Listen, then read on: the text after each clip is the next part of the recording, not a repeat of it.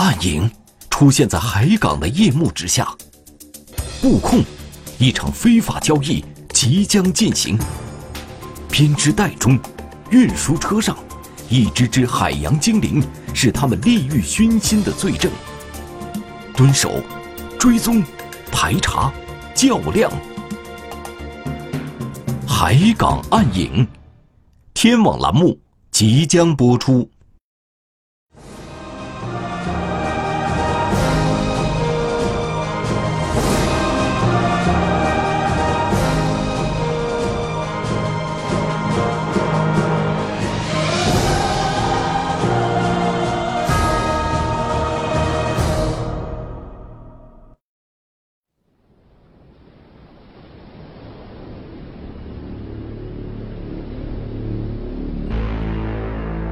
二零一八年十月十四日晚上二十三点整，浙江省舟山市沈家门派出所的民警卢周，正在执行一项秘密任务。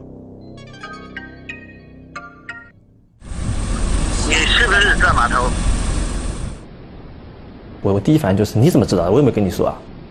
哥，我当时也吃了一惊了。这个前期秘密侦查了，那首先第一，首先要首先要做到的是保密，绝对的保密。突然而来的电话让民警卢周吃了一惊，难道自己被发现了？他环顾四周，周边一片寂静。此时，电话里再次传出了声音：“今天晚上有船靠码头，你可以去看看。”那我当时也觉得，应该他是不知道，他是猜的。好，然后我们就在那边等了。泸州松了一口气。说起来，如果不是因为这位打来电话的人，他此刻也不会出现在这里。就在前一天的上午，民警泸州才刚刚见过这位来电人。他自称是一名热心群众，来派出所举报一条重要的线索。那个在水产码头有人收购海龟。他说了，是有好几个团伙，在在我们那个沈家门的周渔公司码头、中沙头，当有船来的时候，他们都会在半夜的时候去那个码头上面收海龟。别看泸州从小生活在舟山，可他也仅在动物园或者电视上看见过海龟。我在这边工作这么多年来，也也也没有那正儿八经的看到过海龟的样子。怎么会有人卖海龟呢？他他说了，哎，他们都是很隐蔽的出动的。我其实他们平时都是卖鱼啊、收鱼的这些人啊，就是做做这些海龟的生意。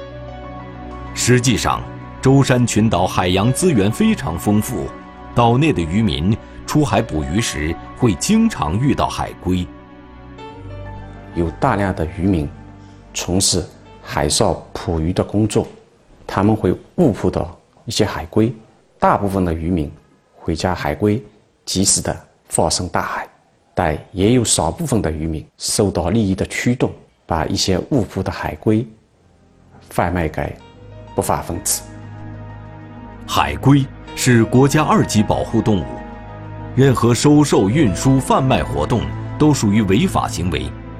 尽管举报人并不清楚贩卖人员的详细情况，但仅这个线索就已让普陀公安分局十分重视。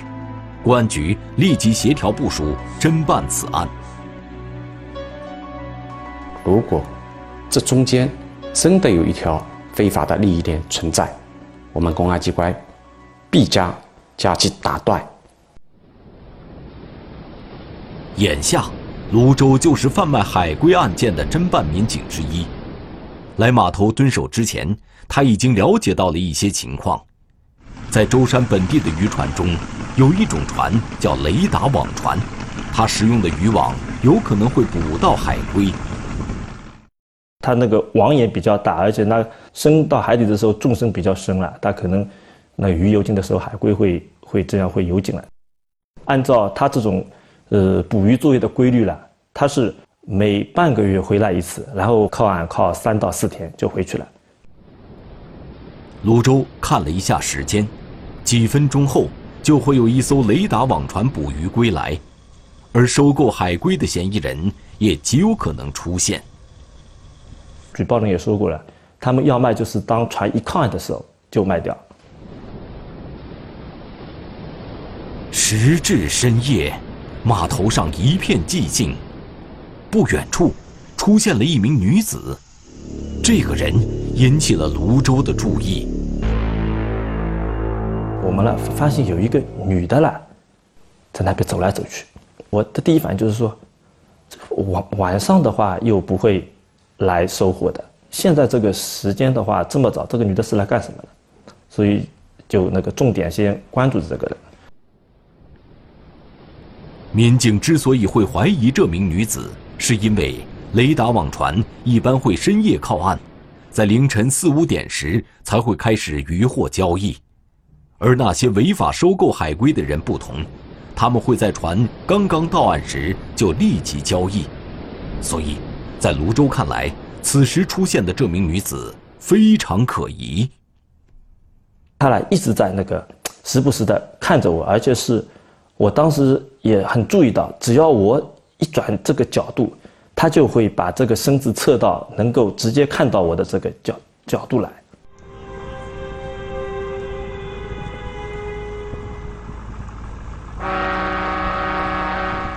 远处，随着阵阵喧哗，出海已半个月的渔船终于靠岸了。民警注意到，渔民们忙着整理渔网缆绳，而那名女子这时已悄然出现在船舷旁，正与船员说着什么。这个女女的，就是背了一个小挎包，手上拿着小本子，就是那个手手上拿着的。不一会儿。船员开始将一些渔货卸载下船，民警发现，从船上卸载下来的货物竟然用一种深绿色的编织袋套得严严实实，这就有些奇怪了。我们这边主要海鲜是用那个箱式的鱼箱啊、鱼板箱进行装卸的，敞开式的在在那个交易的。那他们那些货物呢，基本上都是装在一些密封的麻袋里，然后在运输的途中呢，又是。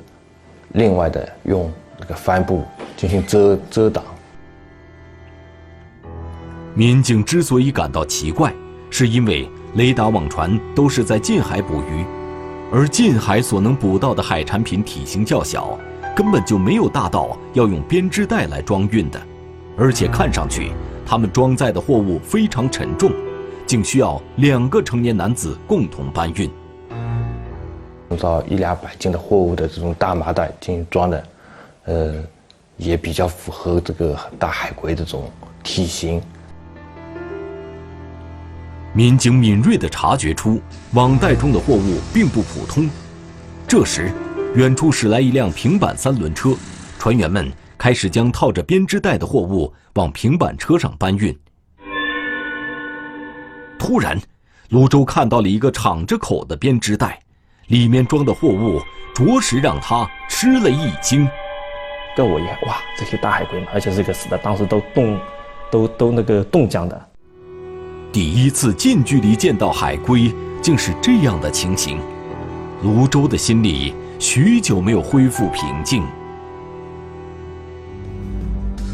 暗影出现在海港的夜幕之下，民警看到的神秘货品，究竟为何物？侦查，非法交易再次进行，可疑车辆却已然逃离。海港暗影，天网栏目正在播出。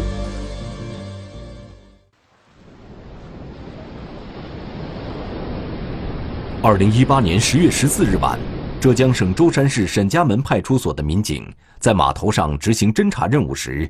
亲眼目睹了一起非法交易，先是一名女子主动与船员攀谈，紧接着套着编织袋的沉重货物就被人搬到了平板车上，随后，民警从一个敞口的编织袋里看到了一只一百多斤的大海龟，都那个冻僵的啊，然后是它是那个肚皮朝上的，我当时还装作很镇定的样子拍了一张照片，我拍照片的时候。被船上一个打缆绳的一个船员了看到了，他说：“你这个东西可以拍的吗？”就被人知道了。明天公安公安局就就会来找你了。显然，船员也知道收受海龟是违法的。为避免惊动对方，泸州主动上前与船员打听渔获价格，同时他还留意到装有海龟的平板车马上就要离开了，心里不免有些着急。看到这种场合在公然这种卖野生动物了，不免有些激动啊！我就我就想，我就跟我同事商量，要不要抓了动了？好，就就按照这个，好，因为当时的话。有物证，还有船上这么好的条件，不抓什么时候去抓？然后我我我同事就说了，再看看，再看看。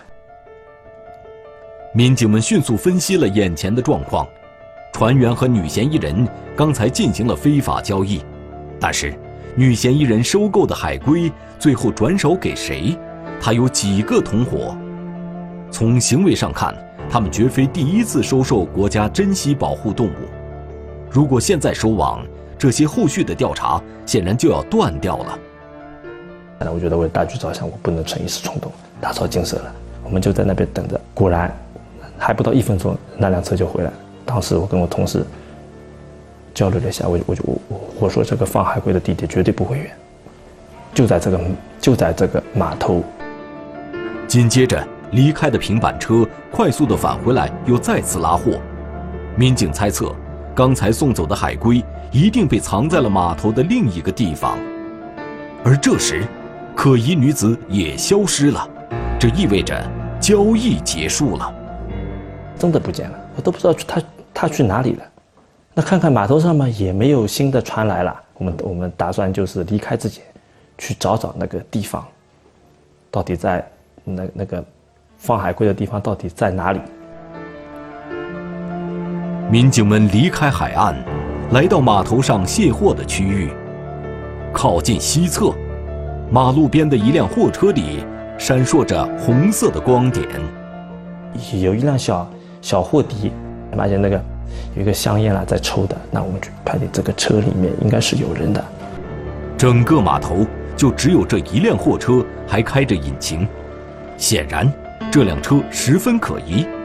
极有可能就是装运海龟的车辆。民警记下了车号。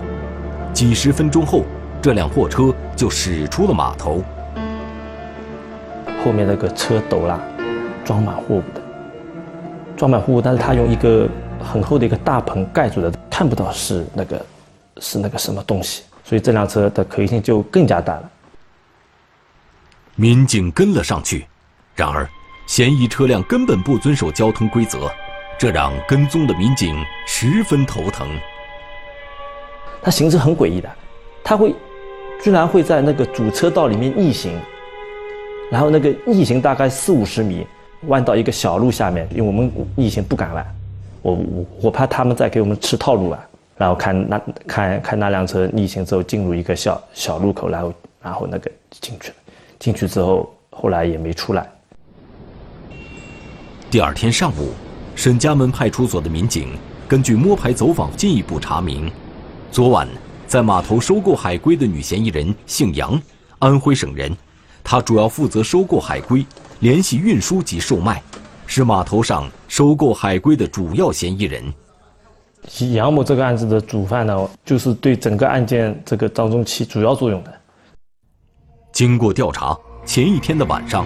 民警跟丢的那辆小货车的驾驶员也是杨某团伙的成员，因为那辆货车最后消失的地点在芦花村路口附近，民警又前往芦花村实地调查。从双塘路往芦花村去的那条路上，左边是一片蔬菜大棚，右边是一片空地，前方还有一小片湖泊，嫌疑车辆是否就隐藏在这里？我们当时也考虑到能否根据那个车车轮的轨迹来判断那辆车的行进方向了，但是失败了。虽然说头一天晚上下着小雨了，但是它这个路还是比较硬的。然后根据车轮判断呢，无法判断那辆车到底是去了哪里。然后也没有也没有发现周围跟有疑似这种堆积这种海龟的仓库、大型的仓库什么，也都 也都没有发现。民警对蔬菜大棚区进行了走访和摸排。但没有发现被隐藏的海龟。杨某团伙能将海龟藏到哪里呢？民警一时间无从寻找。我们始终就是找不到那个藏匿海藏匿这个海龟的地点。之后，嫌疑人杨某似乎有所察觉，码头上再也没有出现过他的身影。民警一方面继续调查杨某运货的车辆，另一方面也开始在码头上。查找更多的案件线索。果然，走访过程中，民警获知了一个消息：经常来收购海龟的，除了杨某之外，还有一个开皮卡车、头发不多的男子，交易活动也很频繁。人家就叫他大勇，大勇。这个人他说是很小心的，你们基本上是那个找不到他在哪里。继续调查，民警获知，被人们叫做大勇的男子姓沈。此人十分谨慎小心，民警侦查了很久，这才发现了沈某的皮卡车。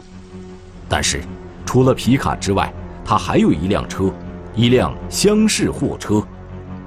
发现他在二零二零一六年的时候，确实购买过一辆厢式大货车，但是这辆大货车呢，很久没开了，没有在。在那个出出过岛，就是说没在没在做生意。做渔货生意的沈某为什么要将厢式货车一直搁置着不用？除了正常生意之外，他买车的目的是否另有所图呢？暗影出现在海港的夜幕之下。侦查中，嫌疑人表面上一片平静。一次偶遇。两名男子仓皇而逃。被隐藏的货车究竟有哪些秘密？海港暗影，天网栏目正在播出。二零一八年十月，浙江省舟山市沈家门派出所的民警发现了另一名疑似非法收购海龟的人沈某。然而，在调查期间，沈某并没有发生非法收购的行为，但是沈某也有一个奇怪的举动，让民警颇为费解。他每天下午都会开着皮卡车去一次东港，那个地方人迹罕至，相当偏僻。他要去做什么呢？我们就是到那一片去去那个搜寻了，去寻找。走，下去看看。二零一八年十月十六日的下午，民警前往东港调查时，发现沈某的皮卡车停在了一个工地旁边，很长时间了，这台车始终一动不动。民警决定上前看看。车上有有两个人，看到一个是光头，那就确定十有八九就是沈某本人了。民警靠近车辆时，沈某坐在副驾驶座上，一脸严肃地看着民警。除了沈某，他旁边的司机显得也十分紧张。民警刚想要开口说话，谁知驾驶员突然一踩油门，车一下子开走了。我们刚准备上去问的时候，还没来得及开口，他车上的驾驶员立马就发动车子就跑，好似惊弓之鸟。沈某如此反常的举动，让民警也十分意外。民警穿着便衣，并没暴露身份。面对陌生人，沈某二人为何会如此紧张？他会他会在干什么呢？肯定是做做做一些见不得人的事情。沈某二人的古怪加深了民警的怀疑。难道他的车上藏有海龟？当天下午。民警在东港采石场后面的一条路上，意外发现了沈某的厢式货车。他就是那个沈某的车，哎，就是停着的。当时那辆车上，我们还故故意车子绕了几圈，呃，去张刚看看车上车上有没有人，发现绕了两圈之后，发现车上没有人，车上没有人吗？那那我们胆胆子就更大了，就走过去看了一下。出乎民警意料，沈某的厢式货车竟然停在这里。这辆车会不会就是沈某每天来东港的原因呢？他那个车厢都是用锁锁起来的。发现这辆车跟其他的一些货车也没有什么特别之处。民警发现这辆车的表面没有灰尘，一点也不像搁置了两年的状态，特别是车轮附近的排水管，让民警眼前一亮。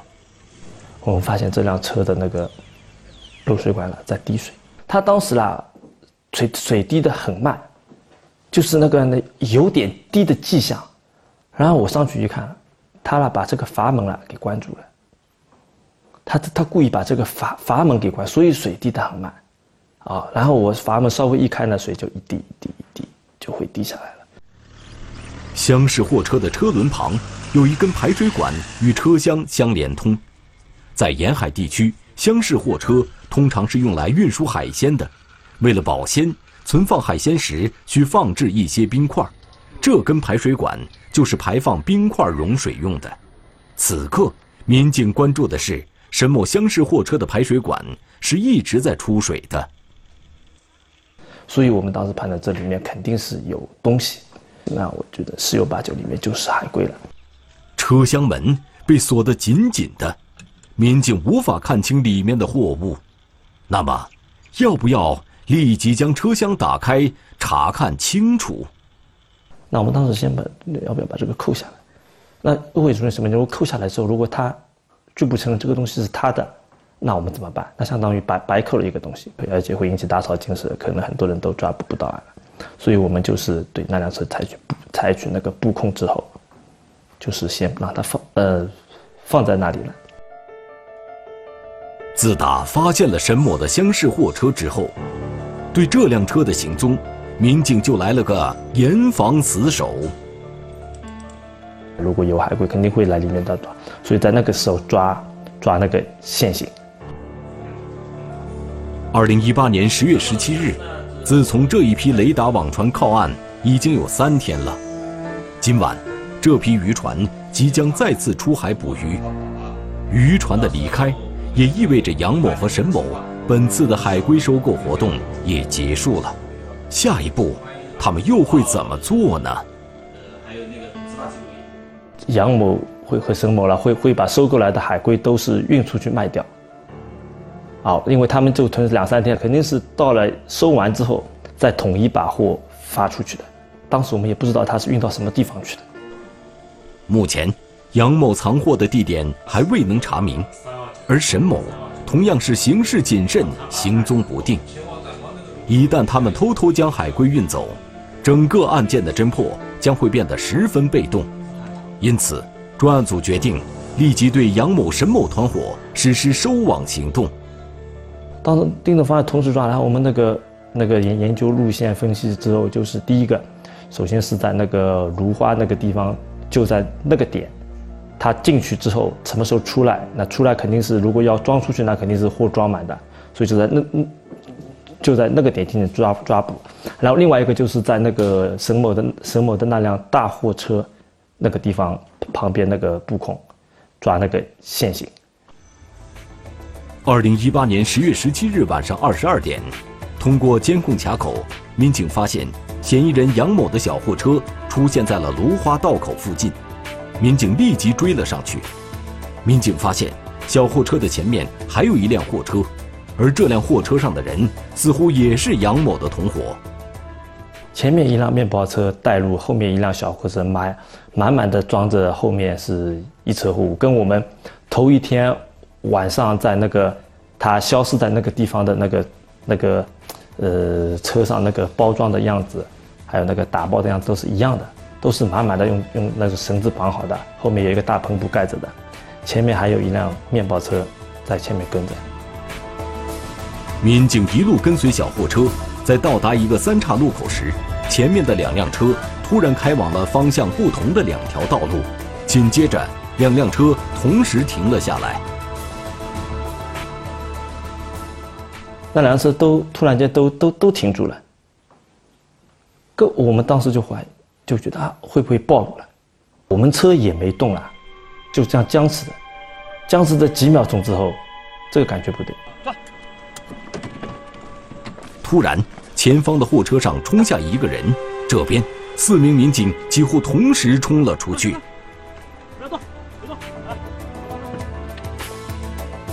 最终，民警将货车连同两名嫌疑人抓捕归案。但是，停在另一条路上的货车却趁机逃走了。我们就抓了两个人，抓的一个是那个货车司机，还有一个就是一个运输的搬运工。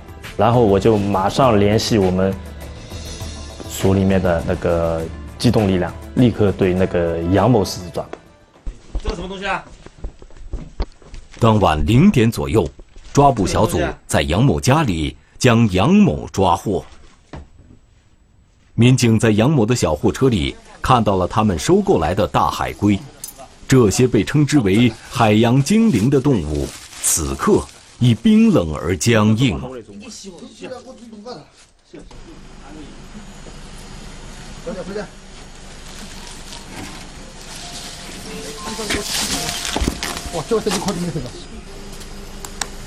什么？我也不知道，我告诉我不知道。拖到你来了，把把把扛下来给我。好，下来。与此同时，抓捕沈某的行动小组却一直没有等到沈某的出现。第二个抓捕组在那个那边守了好好几个小时，沈某始终都没有出现。然后我们经过侦查之后，发现他是在那个西码头，西码头就是距离我们大概有三四十公里吧。我们到了那边之后，车子也也是消失不见了。呃，我们就是分分析的，当时呃跟丢了嘛。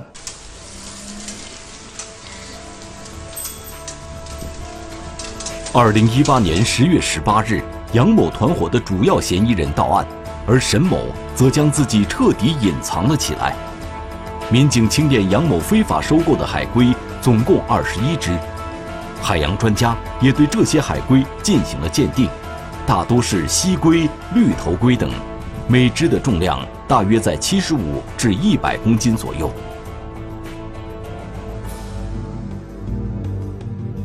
暗影。出现在海港的夜幕之下，收网行动使团伙成员一一落网。梳理案情，神秘下线，露出真容。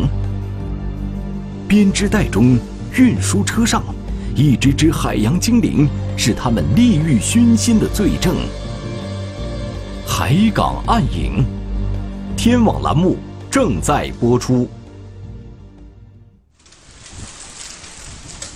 二零一八年十月十八日，浙江省舟山市沈家门派出所抓获了非法收受海龟的杨某团伙，而以沈某为首的另一个团伙却未能抓捕归案。专案组梳理案情，明确了下一步的行动计划。他们这两个团伙只不过是那个整个犯罪链当中的其中一环，他们所涉及的，那个可能还有。出手这一环节，到底出手给谁？还有他们的源头，这些渔民传老的，他们是不是故意去捕这些海龟？都都需要我们去那个侦查。除此之外，嫌疑人杨某到案后拒不交代任何情况，案件一度陷入僵局。因为有这样一起野生动物相关的案件，而而且扣押的那个数量还是相当多的，我们就那个。及时跟我们普陀人民检察院进行了汇报之后，他们也是提前介入，提前介入来那个引导我们这个取证方面啊，还有那个侦查方面。这三个那个团。第二天，普陀区人民检察院与专案组一起研讨了案情，很快对侦查取证工作形成了共识。与此同时。侦办民警在梳理杨某的社会关系和资金状况时，又查出了一名可疑人员——广东的林某。民警发现，每次收购海龟前后，杨某和林某的联络就异常频繁，而且两人还有经济往来。根根据他的一些平常的资金流向之类，我们发现，他跟这个林某这个人存在一些大额的。转账，而且都是半个月这样一次的转转账记录，所以这个林某是很有可能就是这个呃杨某的海龟的收购人。自从锁定了杨某的买家是广东省的林某之后，接下来对沈某团伙的侦查也取得了重大突破。二零一八年十月二十六日，一直在东港蹲守的侦查员发现，有人在沈某的厢式货车附近来回活动。民警侦查发现，可疑人员正是沈某，他鬼鬼祟祟地在周边徘徊了许久。就在沈某准备打开车门的一刹那，民警将其抓获。当晚，民警对沈某的厢式货车进行了搜查，里面密密麻麻堆着好几层用绿色编织袋装着的海龟。发现车厢里的海龟全都是死掉的，点了一下数量，足足有一百零七头，一百零七头海龟。自此，以杨某、沈某为首的两个犯罪团伙，以及十名犯罪嫌疑人被刑事拘留。两次行动共查扣一百二十八只海龟，涉及金额高达六百多万。